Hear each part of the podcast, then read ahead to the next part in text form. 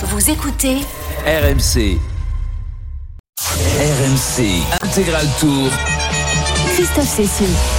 Et nous sommes en direct des Champs-Élysées aujourd'hui pour la dernière étape de ce Tour de France, la 21e étape qui va donc conduire le peloton de Chatou jusqu'à Paris, une étape qui débutera dans une grosse demi-heure maintenant et qu'on vivra évidemment avec, avec toute l'équipe de l'Intégral Tour. Pour l'instant, c'est l'heure de la sieste, on va pas les réveiller, euh, ils ont fait une longue route, nos, petits camarades, et euh, voilà, vous entendez les, les ronflements, ça c'est Pierre-Yves Leroux, Euh, Cyril Guimard est dans le hamac en bas, bref, tout va bien, vous les retrouverez tout à l'heure dans une petite demi-heure euh, pour le départ de cette dernière étape. De toute façon, c'est une étape qui sportivement n'a n'a pas grand-chose d'intéressant à montrer, sauf peut-être pour le sprint final et à savoir si euh, Mark Cavendish est capable de devenir le seul recordman du nombre de victoires d'étapes sur les routes du Tour. Il en est à 34, il est à égalité avec Eddy Merckx, peut-être 35 ce soir pour le Cave qui sera le grandissime favori de ce sprint. Donc on en parlera dans, dans quelques minutes. Mais euh, l'actualité euh, de ce milieu d'après-midi, c'est évidemment la Formule 1. On va tout de suite partir pour Silverstone, l'un des euh, grands prix les plus mythiques de la saison, le Grand Prix de Grande-Bretagne qu'on va vivre avec Jean-Luc Roy. Hier, il y a une petite coursinette. Bon Jean-Luc, aujourd'hui c'est une grosse, grosse course. hein. Voilà, une bonne voilà. vieille à l'ancienne. Ben voilà, exactement, comme on les aime. Bon, écoute, c'est le verre à moitié plein ou à moitié vide. hein, on en avait parlé hier, on en a beaucoup parlé également. Ensuite, on a, on a débriefé, tu, tu t'en rappelles. Il y a, il y a du bon, il y a du beaucoup moins bon. Euh, par exemple, pour moi, Hamilton était le véritable auteur de la pole. hein. Il avait fait un tour extraordinaire. Ouais, mais il s'est pas vendredi. démarré Hamilton, il s'est plus Bah démarré voilà, euh, bah Jean-Luc. voilà. Et ben voilà, il s'est il s'est loupé, il n'a pas eu son permis. hein. Donc malheureusement devant son public, en plus il était un peu un peu vert, c'est le cas de le dire, d'avoir perdu cette euh, pole position qui lui tendait les bras puisqu'on l'a décerné à l'issue de ses 17 tours et elle est revenue à Verstappen qui lui a pris un très très bon départ et a pu contrôler ensuite le Britannique qui dans l'enchaînement de courbes derrière a bien essayé, notamment au virage numéro 3 de reprendre l'avantage mais il n'y est pas parvenu. Par parenthèse, au niveau de la stratégie pneumatique, on va l'évacuer tout de suite, mon Christophe. Ils partent tous en médium. Tu vois, je, là, j'ai été devant. Ah non Et il y en a un, c'est Ah, Sergio Pérez qui partira des stands avec euh, les pneus durs. Bah écoute, il fallait bien qu'il essaye quelque chose, hein, puisque Pérez, c'est un des grands perdants, Mm. sinon le grand perdant d'hier. Tu sais qu'il est parti en tête à queue. Il a abîmé son fond plat et pas mal de choses sur sa monoplace. Il s'est arrêté dans le dernier tour. Du coup, ça lui permet d'avoir changé pas mal d'éléments mécaniques sur la Red Bull et de partir de la voie des stands avec des pneus durs. C'est le seul. hein.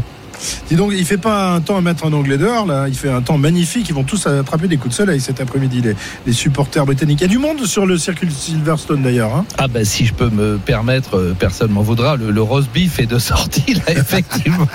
Le, Ils le sont- beef va, rosir. Pour le moment en rose, pour le moment en rose, peut-être bientôt en rouge. En tout cas, ils sont 140 000 et c'est formidable. C'est une ambiance absolument fantastique. Tu sais, Silverstone, c'est vraiment le premier Grand Prix de Formule 1, le 13 mai 1950. Je te la ressors chaque année celle-là, mais c'est l'endroit. C'était un aéroport de la RAF pendant la bataille d'Angleterre et c'est de là que partaient aussi les bombardiers lourds qui allaient, qui allaient sur la roue. Donc c'est un lieu chargé d'histoire. Premier Grand Prix de l'histoire de la Formule 1 en 1950 et depuis 71 ans, il y a des Grands Prix là. Le circuit a été un peu modifié, mais il n'a rien perdu euh, de son caractère absolument formidable, notamment l'enchaînement de courbes rapides. Tu sais, euh, Magots, Beckett, Chapel, euh, qui passe à 250, 280 km/h. Voilà, c'est tout ce qu'on aime, quoi. Là, vraiment, euh, les pilotes eux-mêmes se régalent. Et il faut rappeler qu'autour de Silverstone, c'est là que, se trouvent la plupart des, écuries. hein. Toutes les, usines qui fabriquent les Formule 1 sont euh, dans l'environnement de Silverstone. C'est vraiment le pays de la F1. Ah ben tout à fait. Là, on joue vraiment à domicile puisque 7 des 10 équipes de Formule 1 sont installées, comme tu le dis, dans un environnement immédiat. Même certaines, on pourrait venir à pied. Hein. Certaines seront à 4-5 km maximum de l'entrée du circuit de, Silverstone. Euh, par exemple, du côté de, chez Mercedes, eh bien, on est à 15 km. Tu vois, c'est ça que justement Lewis Hamilton a pu se livrer à une séance de simulateur vendredi matin, puisque le nouveau programme, euh, on espère que ce sera le seul qui a été instauré, ne, prévoyait rien le vendredi matin.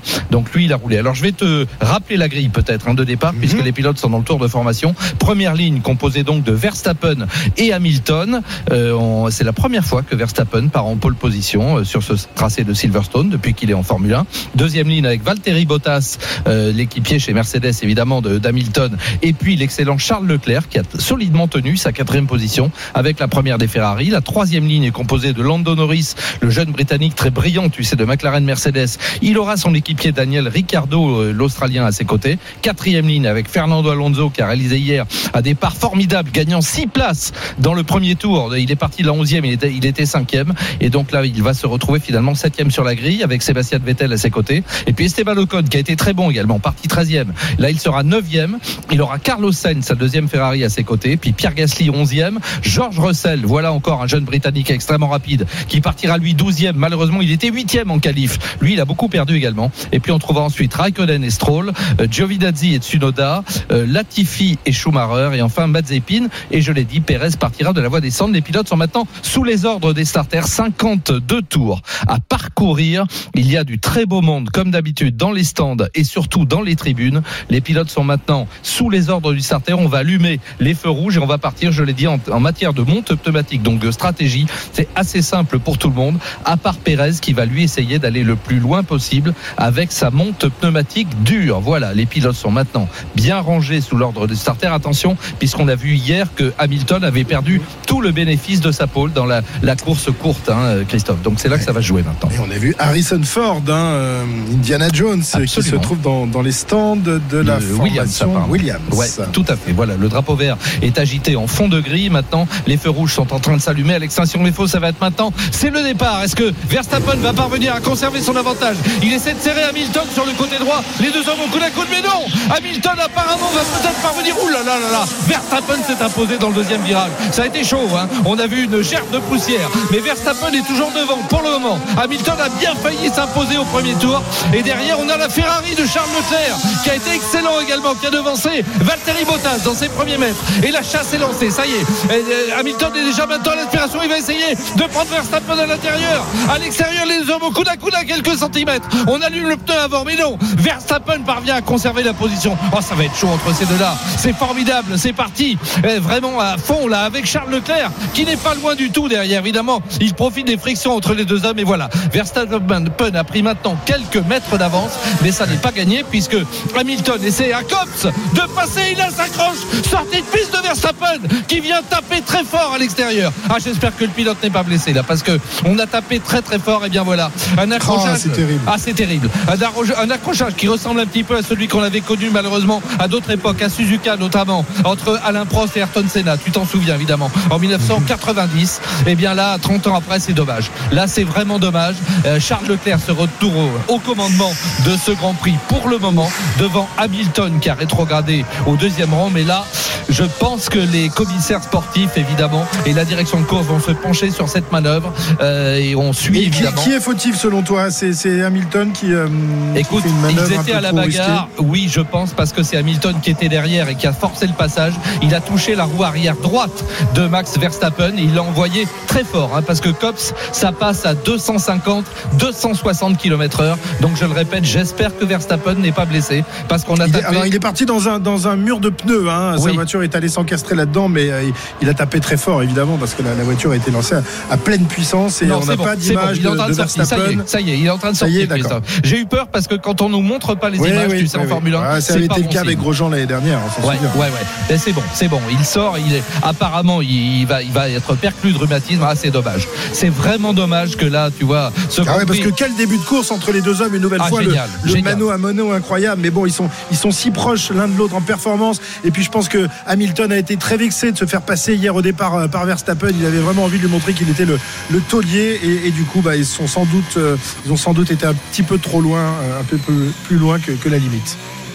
Absolument, absolument. Alors là, bon, ça va. Il est en train de discuter avec le médecin. Tout de suite, la voiture médicale, qui, tu le sais, s'élance derrière euh, la meute, derrière les 20 monoplaces au moment du départ. Et je lui rends hommage qui a longtemps été piloté avec Jacques, par Jacques Tropna, un médecin français euh, très performant et gentleman driver également, et qui est au plus proche euh, des pilotes. Et vous voyez que ça sert, puisque là, avec cette Il est Guy, hein, Verstappen, Oui, malgré tout. il est hein. a, il a il pris un gros pet. Hein. Écoute, euh, on saura, puisque maintenant il y a tous les enregistreurs à bord des monoplaces, on saura exactement à quelle vitesse il a tapé le mur de pneumatique à l'extérieur de la courbe de Cops. Cette courbe à droite extrêmement rapide, et je pense qu'il a pris un paquet de G là. hein. Il a pris au moins 20 ou 30 G en latéral, ce qui est très mauvais. On va revoir d'ailleurs cette image exactement avec Hamilton qui se met à l'aspiration derrière, qui essaie de passer d'abord à droite et puis à gauche. Et oui, c'est le pneu avant gauche euh, d'Hamilton qui vient toucher la roue arrière droite de la Red Bull Honda de Verstappen. Alors évidemment, euh, Verstappen a serré la trajectoire pour ne pas laisser la place à Hamilton de se faufiler à l'intérieur. Moi, écoute, pour euh, départager, je dirais que c'est un incident de course. Il est malheureux, il est regrettable, il est tout ce qu'on veut. Mais je vois mal, on le revoit avec la caméra embarquée au niveau de Lewis Hamilton qui essaie de se faufiler à droite. Effectivement, il n'était pas passé. C'est vrai que c'est bien la roue arrière droite de Verstappen qui est entré en contact avec la roue avant gauche de la monoplace de la Mercedes de Lewis Hamilton. Écoute, euh, c'est bien difficile. On va laisser la direction de course prendre ses responsabilités. Euh, c'est très très dommage en tout cas cet accrochage qui va envenimer, je pense, les relations entre les deux hommes. Ça c'est clair. Là, je peux. Te Ouais, mais je, je, je vois pas comment on pourrait mettre une sanction à Hamilton qui, enfin, je sais pas. Écoute, qui- qui il a passe, tenté le coup, sur le côté ouais. droit, de la route. euh. Oui, et puis on a bien vu Verstappen, et c'est logique, hein, lui aussi a essayé de fermer la porte, donc il s'est rabattu à l'intérieur, et puis il est obligé, il a été chercher sa trajectoire au point de corde également. hein. Pour moi, c'est un incident de course, vraiment. Ah mais il, pou- il pouvait peut-être éviter le choc, mais effectivement ça lui aurait fait prendre un, un virage un peu plus un peu plus long et Oui. du coup il aurait vu Hamilton le passer. Oui. Donc euh, voilà, Et- il a préféré fermer et, et du coup bah, sa voiture. euh, Et du coup, on a n'a pas sorti, supporté le choc. on a sorti le drapeau rouge, hein, Christophe. Ça y est, là c'est officiel. Donc les monoplaces, tu le sais, dans ce cas-là, se regroupent sur le, la grille de départ, sur la, la ligne des stands. C'est ce que je voulais dire. on va sûr, redonner un départ. Alors, on va les faire sortir absolument. On va redonner un départ. Alors là, c'est à l'appréciation de la direction de course. Honnêtement, je ne peux pas te dire si on va les faire sortir et puis s'immobiliser sur la grille et leur donner un départ arrêté, ou bien, comme ça a été également le cas à certains, à certaines reprises, on va les faire partir, lancer derrière un safety car. Euh, c'est à l'appréciation de la direction de course. Là, franchement, Bon, on ça- va, Et ça peut prendre un petit un petit bout de temps, j'imagine cette ça histoire-là. va prendre un bout de temps parce qu'il va Ouais. falloir évacuer la monoplace qui paraît pas très long, mais il va falloir reconstruire le mur de pneumatique pour garantir la sécurité. Donc là, oui, je dirais qu'on en a au moins pour un petit quart d'heure. hein. Bon, c'est très bien. oui. On va passer quelques disques, euh, un peu de réclame, et euh, voilà, comme, euh, comme au, bon, vieux temps, non? Qu'est-ce que t'en penses? Oui, oh bah sinon, tu sais, si tu me poses des questions ou même sans Ah, me les poser, ça, je- moi je peux te répondre. hein. Je te connais. Je, je- je vous propose de, de vous faire dialoguer avec Cyril Guimard. Cyril Guimard et, et Jean-Luc Roy qui dialoguent. Et là, je peux vous dire que vous en avez jusqu'au bout de la nuit avec ces deux gars-là. Ah ben, en plus, il aime bien, il connaît bien la Formule Et 1. je Cyril, hein, sais, je sais. euh, il en a été très proche avec l'équipe Renault à l'époque. Il a, il a, oui, oui, il a fait des- des- du travail en soufflerie euh, justement au, au sein de la régie à l'époque où il était euh, patron de l'équipe cycliste. Bon, écoute, on va on va revenir te voir dans, dans quelques instants, euh, Jean-Luc. On rappelle donc que la course est stoppée euh, suite à, à l'incident qui a impliqué Hamilton et Verstappen. Verstappen qui euh, est sorti de, de la piste et dont euh, la Red Bull a, a violemment heurté un, un mur de pneus. Un mur de Il a pu ouais. sortir indemne indemne, de, oui, de oui. sa monoplace, mais il était tout de même un peu choqué, le pilote néerlandais, leader du championnat du monde, qui ne pourra pas reprendre le départ. On verra d'ailleurs euh, si Hamilton euh, peut prendre le départ ou si sa voiture a été abîmée euh, dans, dans le choc. Je ne pense euh, pas. Honnêtement, j'ai- pas vu. Il a pas touché fort, hein, mais il a déstabilisé la monoplace. On peut dire quand même une chose, Christophe, c'est que c'est une Ferrari qui est en tête du Grand Prix. Et oui, parce que là, quand on va ressortir de la voie des stands, eh bien, c'est Charles Leclerc qui sera devant. Charles Leclerc qui a profité de l'incident, évidemment, qui était troisième, et pour se glisser, puisqu'il avait pris un excellent départ, hein, il avait devancé Bottas. Eh bien, c'est une Ferrari qui est en tête du Grand Prix de Grande-Bretagne à Silverstone après le premier tour. Là, on aurait pu prendre les paris. Hein.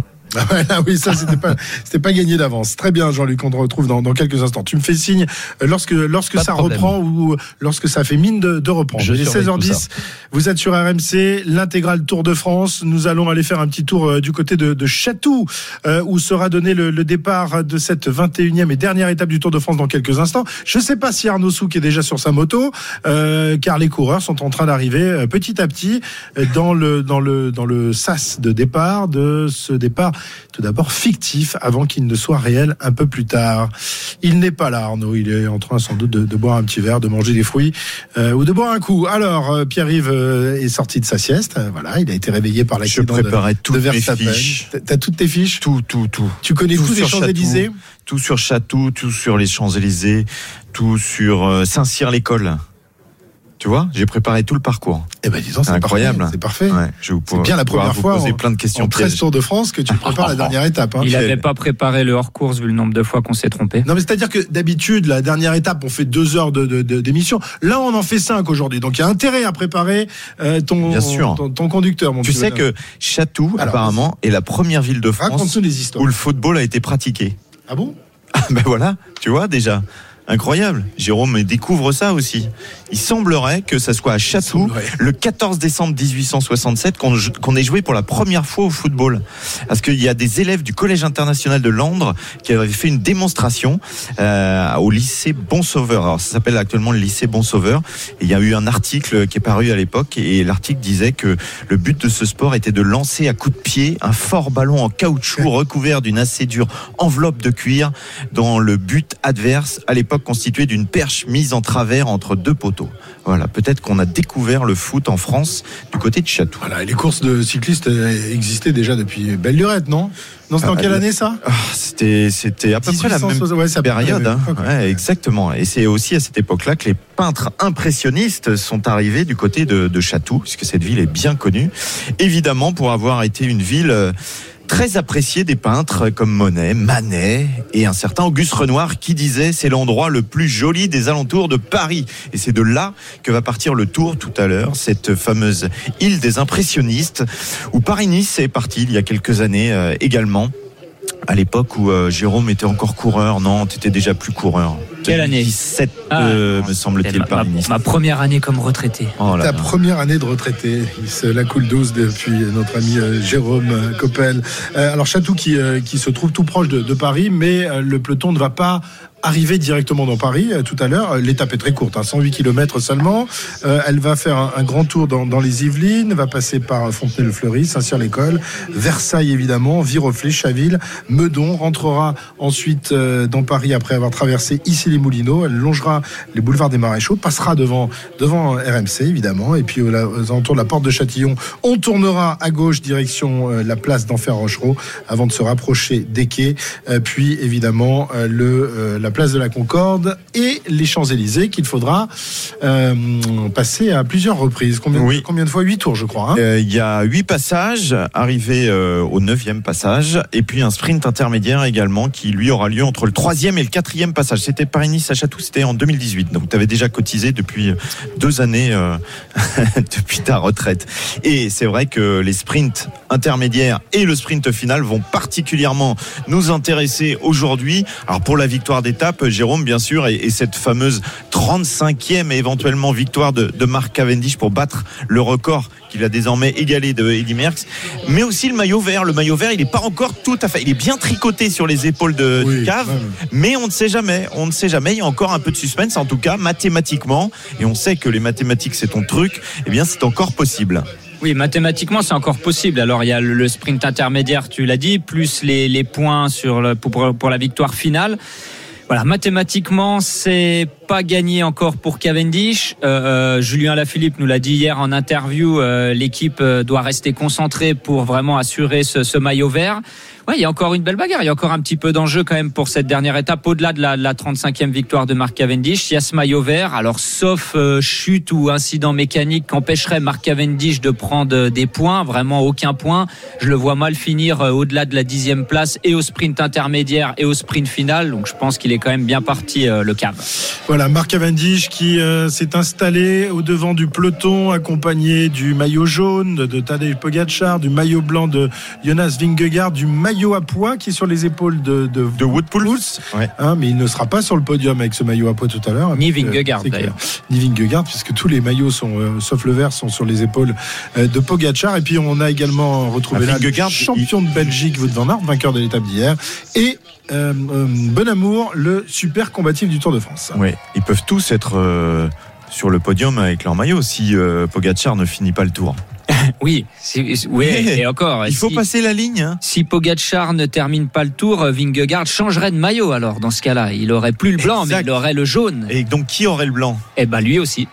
Non, le troisième dans ce cas-là. Alors qu'il qu'aurait dû porter Oui, pendant l'étape, mais sur le Il n'y a, podium. pas d'étape demain. Pierre. Ah, il y a pas d'étape Non, il n'y a pas d'étape demain. On m'aurait menti. Des critériums qui Ah. ont commencé, mais il n'y aura pas d'étape demain. Le peloton qui vient de s'élancer, il est dans le, dans le fictif, hein, quelques kilomètres, donc en, en défilé. Il est actuellement sur euh, le pont de Chatou. Ce beau peloton euh, qui euh, n'est pas très très conséquent. hein. On rappelle qu'il y a eu pas mal d'abandons quand même depuis le début de cette grande boucle, Pierre-Yves. Et oui, ils ne sont plus que 142 et le peloton quand il va quitter l'île des impressionnistes, va se diriger vers le boulevard Foch. Et tu vas voir que j'ai vraiment euh, travaillé, puisque au boulevard Foch, qui s'appelait avant la rue de Saint-Germain, eh bien, a habité avec sa mère, son frère et sa grand-mère et sa tante un certain Jean Marais. Tu notes tout ça, j'espère, parce que si on t'interroge dans les prochains jours, il faudra que tu te souviennes de tout ça quand même. Oui, tout à fait. Belle et la bête, euh, Fantomas. euh, c'est surtout Fantomas, quoi, je crois. Je crois que c'est surtout ça. 8 km de parcours euh, fictif pour les coureurs. Bon, ça va être un grand défilé. C'est presque du fictif pendant euh, des dizaines et des dizaines de Ah, kilomètres va, être, ça va aujourd'hui. hein. être 80 km comme ça. C'est ça, hein. exactement. Ah, un, peu, un moins. Un peu moins quand même Ils vont arriver euh, au premier passage sur la ligne au bout de 54-55 km. Donc euh, on sait que quand on s'approche du premier passage euh, sur la ligne d'arrivée ici sur les Champs-Élysées, l'équipe du maillot jaune va se mettre devant et la course démarre vraiment après le premier 60e, passage. quoi. À peu Voilà, près. Le voilà. deuxième passage, c'est au 60e, donc ça sera à peu près ça. Tu les aimais bien ces courses-là, ces, ces- ces dernières étapes Alors, contrairement à beaucoup, et notamment aux téléspectateurs, c'était une grosse bagarre avec mon père hein, qui trouve que cette étape-là sert vraiment à rien. Mais je quand- suis entièrement d'accord avec Mais- mon père. Ça doit être sans doute la génération. ça doit être ça, ça doit être ça. C'est Non, un mais quand, de vieux, ça. quand vous êtes coureur, vous savez, euh, j'ai déjà eu cette discussion avec Thomas Vauclair quand j'étais coureur, vous prenez plaisir que deux fois sur le tour. La première étape, parce que c'est la première et vous êtes tout feu, tout flamme, et la dernière parce, parce que vous savez que c'est fini.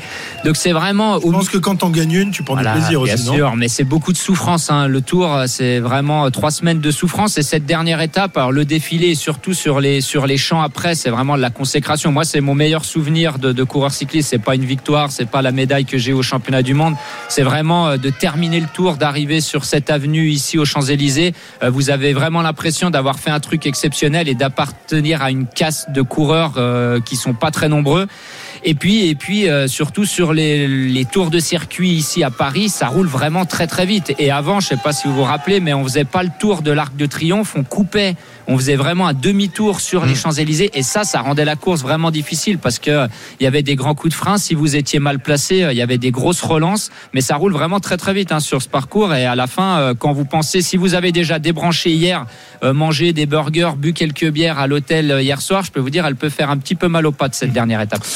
Et ça va sans doute s'accélérer donc euh, lorsque le peloton abordera Paris pour euh, achever l'étape tout à l'heure sur les Champs-Élysées. Ils ont tous le sourire, les coureurs du, du Tour de France.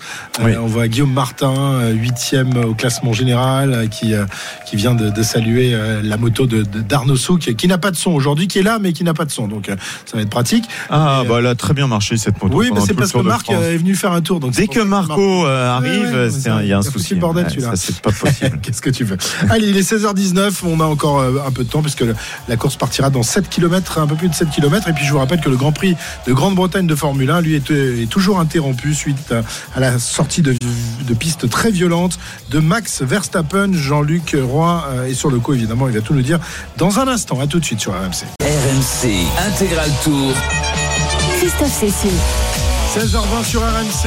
Euh, la course n'a pas encore débuté sur euh, le Tour de France, la 21e étape. Et la course a déjà été arrêtée euh, en Angleterre, à Silverstone, après la très violente sortie de route de Max Verstappen sur sa Red Bull. Jean-Luc, tu es toujours avec nous. Bien sûr, bien sûr. voilà, on est en train d'évacuer, je crois, la, la- la monoplace de, de Verstappen qui a bien, bien été abîmée par l'impact. Ah oui, tout à fait, Christophe. On se félicite une nouvelle fois que les monoplaces soient aussi résistantes, qu'elles subissent, tu sais, énormément de crash tests frontaux, euh, de dos et également latéraux. Parce que là, je peux te dire qu'on le saura, hein, mais je pense qu'il a pris au moins euh, 25 G là, et en latéral, c'est très très mauvais. On sait aussi que la tête, le casque des pilotes est enserré euh, par un tour euh, pour éviter justement ce phénomène de cisaillement. Et bon, on a vu Verstappen sortir évidemment un petit peu groggy de ce choc très violent dans le mur de pneumatique. Et là aussi, les épaisseurs de pneumatique ont parfaitement joué leur rôle. En tout cas, on peut dire que les deux leaders du championnat, eh bien, étaient vraiment au coude à coude. hein. On a même vu que,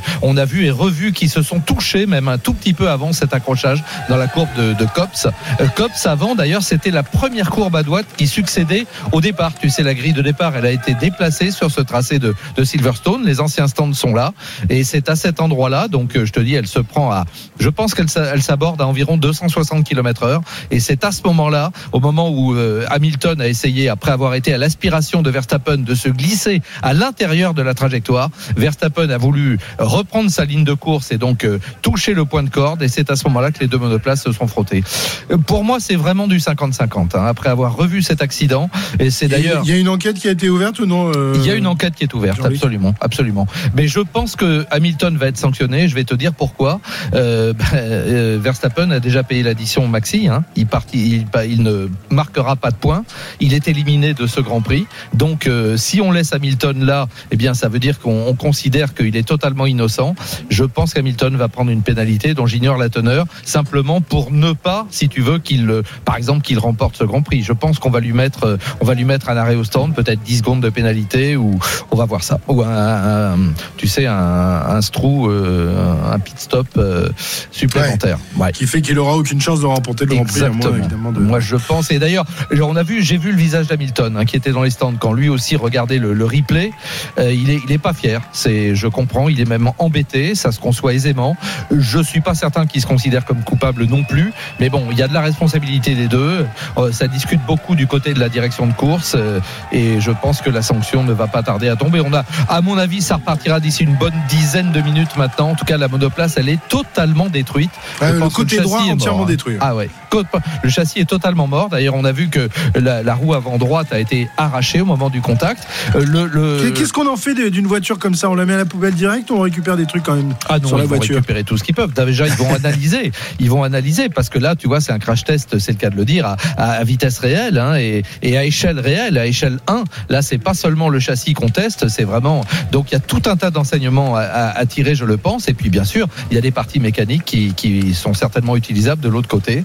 Euh, mais en tout cas, c'est on fait le masque évidemment chez, chez Red Bull. Déjà qu'on avait Pérez, on le rappelle, qui partait donc de- depuis la voie des stands, qui partait dernier de, de ce Grand Prix. Donc euh, c'est vrai que c'est un Grand Prix qui s'annonce très très difficile pour Red Bull. Bah tu vois, à chaque fois on dit alors c'est gagné, Verstappen il est en avance et tout. Bah non, non non, c'est du sport mécanique. Euh, Tout peut arriver à tout moment et on l'a bien vu là, puisque malheureusement cet accrochage entre les deux leaders du, du championnat euh, vient de toute façon priver Verstappen de toute chance de, de marquer. Ouais, ouais, puis ça nous prive aussi de, de, de ce beau combat parce qu'on Ah, adore ces, deux champions euh, qui se livrent vraiment bataille depuis, euh, depuis le début de la saison, même avant. Mais là, cette année, ils ont des, des voitures qui sont quasiment du, du même niveau. Ouais. Et c'est vrai que la, la bagarre qu'ils nous livrent est sympa. Malheureusement, à ces allures-là, la moindre petite faute eh bien, euh, peut causer la destruction de la voiture. Et tant que c'est que la voiture, évidemment, c'est mieux qu'autre chose. Mais voilà, il n'y aura pas de, de bagarre avec Verstappen et Hamilton aujourd'hui. Il y en a un qui pourra en profiter, euh, tu l'as dit tout à l'heure, c'est Eh Charles. Leclerc qui va se retrouver probablement en tête de ce Grand Prix pour le, restart dans quelques minutes. hein. Absolument. Clairement, Charles est, en tête. Alors, deux tours complets ont été couverts euh, pour le moment. Je rappelle que le Grand Prix devait en compter 52. En général, on en enlève au moins euh, du total, compte tenu de, effectivement de cet incident et du passage par la voie des stands. Donc, euh, reste à savoir si la direction de course également décide, comme je le disais tout à l'heure, de relancer les pilotes depuis la grille, c'est-à-dire qu'on les immobilisera sur la grille de départ dans l'ordre du classement, c'est-à-dire Charles Leclerc, la Ferrari devant les deux Mercedes d'Hamilton et de Bottas, les deux euh, McLaren Mercedes de Norris et Ricardo, parce que voilà, Vettel qui est un excellent sixième hein, devant Fernando Alonso septième, Carlos Sainz huitième, Raikkonen neuvième, Ocon dixième, Stroll et puis Gasly. Voilà, je vais m'arrêter au pilote français à, Pierre Gasly douzième. Voilà quel serait l'ordre. Est-ce qu'on les arrête ou est-ce qu'on va les relancer, donner un départ lancé derrière le safety car? C'est à l'appréciation de la direction de course. Il n'y a, pas de règle. hein. Là, on a, on a, on a tout vu l'an dernier à ce sujet. Ouais. Ok, Lewis Hamilton qui a récupéré son parapluie. Bah, pourtant, il fait très beau aujourd'hui euh, sur Silverstone. Mais bon, euh, en bon anglais qu'il est, il vaut mieux être prévoyant. Hein. On sait jamais, ça peut nous tomber sur la tête. C'est surtout pour se protéger du, du soleil. Du soleil, ouais. Les voitures qui sont toutes dans les, dans, dans les stands euh, et qui attendent le bon vouloir des organisateurs du Grand Prix euh, de Grande-Bretagne. Euh, le restart aura lieu dans quelques minutes. Tu nous en dis plus dès que tu en Je vous donne les nouvelles dès qu'elles tombent. À tout à l'heure, Jean-Luc. À- à- à tout à l'heure, euh, retour sur la route du Tour de France avec euh, la 21e étape qui ne va pas tarder à s'élancer, mon cher Pierre-Yves. Oui, le défilé qui se poursuit euh, tranquillement après euh, Chatou, où il y a 8 km 500 euh, de fictifs à parcourir. Le départ va avoir lieu officiellement dans quelques kilomètres. Il faut traverser Saint-Germain-en-Laye, c'est ce que sont en train de faire les coureurs. On traverse la Seine tranquillement.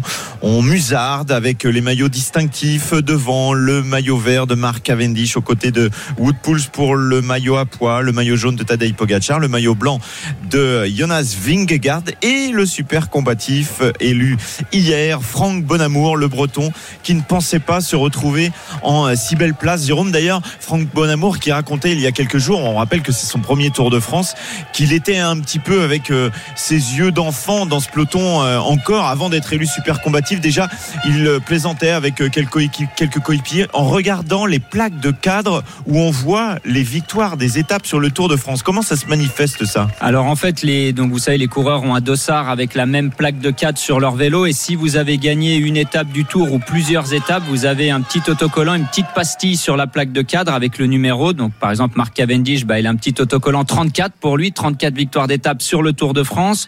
Euh, Pierre Roland, euh, deux victoires par exemple, etc. Ce sont pas des petites étoiles. Hein. Non, pas des petits. Ouais, 34, ça ferait beaucoup sur, sur le maillot de, de Marc. C'est ça, c'est ça.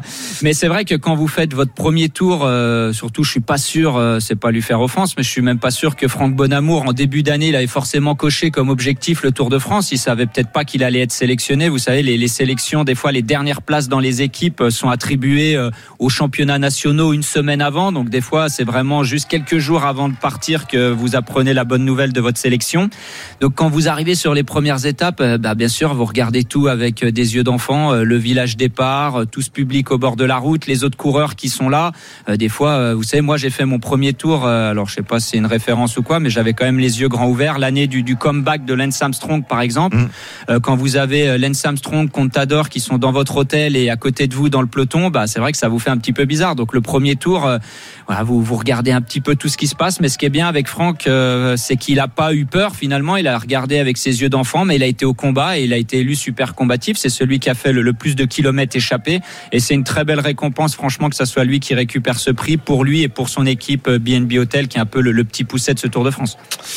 Voilà, Franck Bonamour, super combatif de, de, ce Tour de France. Ça a été très chaud quand même pour, pour le désigner, oui. puisqu'il y avait euh, trois voix en faveur de Van Aert, deux voix en faveur de Bonamour.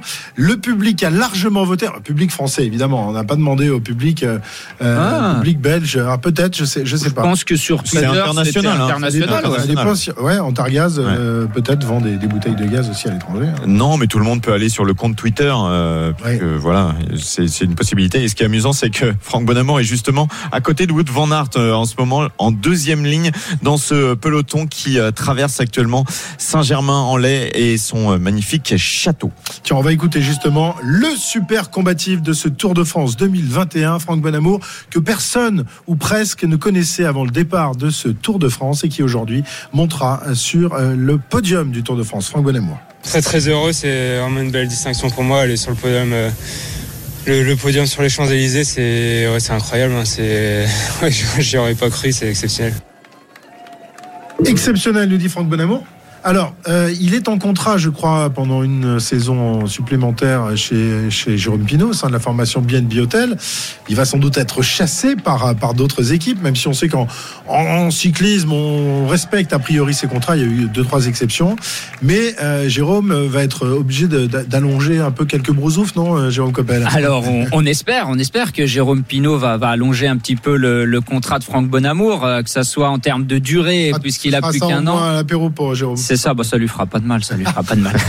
non, mais c'est vrai qu'il va susciter quelques convoitises, Franck Bonamour. Alors s'il est encore en contrat, bah forcément euh, son agent, s'il en a un, ou lui-même s'il gère ses affaires tout seul, bah il va déjà avoir quelques contacts cette année. Mais comme tu l'as dit, les, les, coureurs cyclistes, on respecte euh, en général la durée de son contrat.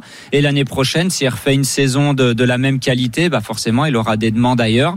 Si l'équipe, s'il se sent bien dans, dans l'équipe de Jérôme, c'est Jérôme qui l'a relancé quand même. Hein. Il était chez Arkea Samsic, il n'avait pas fait de, de très bonnes saison. Franck, Jérôme l'a récupéré, l'a remis en ligne. Donc oui, des fois, ça compte dans la décision. En janvier, hein, seulement, ça. Hein, ça fait Donc pas des fois, est dans l'équipe. ça compte dans votre décision quand vous avez une équipe qui vous a relancé, si vous vous sentez bien, si euh, l'équipe dirigeante a confiance en vous, bah des fois, vous êtes prêt à gagner un petit peu moins d'argent, mais à bénéficier de la confiance de l'équipe. Mmh. Pour des équipes telles que BNB Hotel, quel est le, le, principe? Il y a des coureurs, des jeunes coureurs qui arrivent, qui essayent de, de montrer le bout de leur nez. Évidemment, dès qu'elles commencent à, à, castagner et à se faire remarquer, Eh bien, elles sont chassées par, les grandes équipes, donc il faut aller récupérer encore d'autres d'autres jeunes coureurs. C'est quoi? C'est une espèce de, super centre de formation, les, équipes Continental Pro? Je, je pense qu'il y a d'abord un premier problème, c'est un problème de moyens euh, financiers, et qu'après, ben, le marché, euh, le marché est ouvert et chacun fait son marché en fonction euh, des besoins qu'il a de renforcer son équipe, surtout au niveau, au niveau des World Tours. C'est pas très c'est pas très limpide, c'est pas très clair dans la surtout aujourd'hui dans le dans, dans, ce marché qui en fait est relativement fermé puisqu'on s'aperçoit de plus en plus que les coureurs qui arrivent dans les grandes équipes arrivent directement du secteur amateur. Donc euh, ce passage par, euh, par les Continental Pro euh, de plus en plus euh, ne sert pas au plus haut niveau. D'autant que si on reprend des, des, des équipes maintenant comme euh, comme Groupama, FDJ, euh, euh, Quickstep, tout dans, ils, ils ont leur propre centre de formation avant. Donc la filière, elle passe maintenant par les Même, même les équipes françaises ont une équipe, Oui, oui. une équipe Euh, réserve. euh, AG2R, Vendée pour, pour, euh, Vendée Direct U, euh, et puis, euh. Groupama euh, ont, euh, ont cette, cette structure où les, euh, les, les recrutements sont faits depuis, depuis junior. Alors c'est un petit peu différent pour Groupama. Groupama, leur équipe réserve, elle est déjà professionnelle. C'est une équipe continentale de troisième division, alors que le centre de formation de, Chambéry, donc l'équipe réserve de- d'AG2R Citroën ou le Vendée pour euh, l'équipe réserve de Total Energy, c'est vraiment des clubs amateurs de division nationale 1. Euh, Jérôme, son équipe, Jérôme Pinault, l'équipe BNB Hotel, elle est en deuxième division, donc Continental Pro. C'est pour ça que ces équipes peuvent bénéficier d'une invitation sur le Tour de France. Euh, le nerf de la guerre, c'est quoi? C'est l'argent pour euh, être, avoir une bonne équipe et le, le but monter Pro Tour pour être invité sur toutes les plus grandes courses du monde.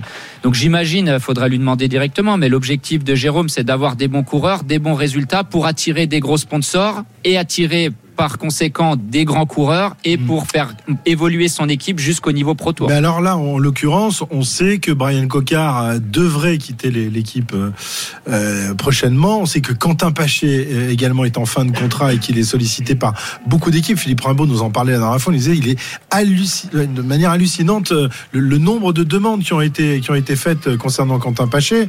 Euh, Ouais, après, est-ce qu'il faut croire les agents? Non, je, je sais pas, mais oui, est-ce qu'il faut croire oui, ils en, agents ils en rajoutent peut-être un peu, mais on sait, voilà, ces deux garçons-là, Mm. euh, soit Jérôme Pinault met euh, beaucoup, beaucoup d'argent sur la table pour les retenir, soit euh, bah, il, il le consacre à, à d'autres coureurs qu'il va devoir aller chercher. Ben, soit, excuse-moi Cyril, soit il met beaucoup d'argent pour les garder à condition que, entre à, guillemets, à la, les voilà, qu'il les ait et à condition que la priorité des coureurs finalement ça soit plus le financier que le sportif ou alors son équipe progresse continue de monter avec de nouveaux gros sponsors et qui, que Jérôme puisse donner la garantie à ses coureurs qui vont être invités au Tour de France sur les classiques flandriennes ou les classiques ardennaises, enfin en gros sur les plus grandes courses du calendrier, parce que quand vous êtes Continental Pro, vous devez être invité euh, sur Liège-Bastogne-Liège, la Flèche Wallonne, Paris-Roubaix, le Tour de France ou Paris-Nice par exemple. Donc s'il est capable de leur donner des garanties en disant ok on n'est pas Pro Tour, mais on sera invité sur les sur ces épreuves-là, là, et en plus de ça je vous paye un bon été- salaire. Il n'a pas été invité Voilà. sur beaucoup d'épreuves. Et je pense qu'une des, une des difficultés pour Jérôme pour garder ses coureurs, bah, c'est qu'il peut pas leur garantir d'être invité sur les plus grandes courses. Et quand vous êtes coureur, euh, ça vous trotte quand même dans un coin de la tête à se dire, OK, je m'entraîne, je suis bon, mais peut-être je serai pas invité. Enfin, mon équipe sera pas invitée sur le tour, donc je pourrais pas prendre part à la plus grande course du monde. Alors en Alors, c'est- revanche, c'est pas un problème. Par exemple, si on prend Paché, son problème, il n'est pas financier. Euh, son problème aujourd'hui, c'est de rentrer dans une World Tour, quel ça, que soit le, pour être invité à participer, à quel que soit le travail qu'on va lui demander, mais il va être dans une équipe d'une autre dimension, d'une autre puissance sur le plan collectif. Euh, Il y a des Mars, il faut emmener les sprints, et, et puis euh, il y a euh, Godus, il faut travailler pour le classement général, euh, euh, ou Thibaut Pinot si- s'il revient. C'est une c'est une autre dimension. Donc entre euh, avoir doublé par exemple son salaire euh, dans l'équipe où il est ou passer dans une équipe World Tour, C'est pas ce qui les intéresse en priorité. non, c'est pas c'est pas c'est pas la- c'est pas l'argent. en Ah si, Jérôme Coppel, c'était le fric quand même. Bah, c'est bien pour ça que Ça l'a perdu. Ah bah oui. Ça l'a perdu. C'est- c'est normal, C'est il en avait. il- allongé les beaux oufs pour, bah, pour- C'est sûr. normal, il n'en avait pas alors. C'est ça. non, mais après, c'est pas complètement fou euh, ce que tu dis, euh, Christophe. Alors, pas sur par rapport à moi. pas par rapport à moi, mais après, suivant où vous en êtes dans votre carrière, quand vous arrivez vers la fin, oui, des fois vous allez euh, au meilleur contrat, euh, vous dites ok c'est mon dernier contrat et je vais aller là où on me donne beaucoup d'argent euh, finalement parce que une carrière de Oui, coureur, par de exemple, coureur Chris cycliste- euh, il a eu raison de signer. euh, ou alors il en avait même Israël. Ouais, il en avait déjà gagné assez avant, je pense. Mais vous savez, il y a très peu de coureurs cyclistes, euh, une fois qu'ils arrêtent leur carrière, qui peuvent vivre jusqu'à la fin de leur Ouais. vie sans travailler. C'est pas des footballeurs. Donc quand à la fin, bah, quand vous sentez que vous êtes un peu sur le déclin et que vous avez un dernier gros contrat qui arrive, bah, vous essayez de prendre le maximum. C'est clair. Faut être Ça, franc, sauf- faut être sauf- honnête. Sauf Cyril Guimard, évidemment. Mais, mais on, a, on a un exemple ici sur ce Tour de France, sur le plan financier. C'est Cavendish. Mmh, oui. Cavendish, euh, il a quasiment il va- payé pour être. il va, il va, il valait, il valait plus un copec, personne n'en Ouais. voulait. Là, Euh, il est presque venu à la musette. Ouais. Là, maintenant, je pense que la musette, elle va être remplie. Ah, il est 16h37, le, la 20e, 21e étape du Tour de France va débuter dans, dans un instant. Un kilomètre encore dans le fictif. Voilà, alors on est au golf, au golf de Saint-Germain, Voilà, pas loin. pas mal. Voilà, ça se balade tranquille, ça joue à la baballe. Et nous, on va jouer à la partie de Manivelle et puis on va jouer également à la Formule 1 dans quelques instants puisque le restart est imminent. 16h42 pour le nouveau départ de ce Grand Prix de Grande-Bretagne. On va retrouver Jean-Luc dans un instant. À tout de suite sur RMC.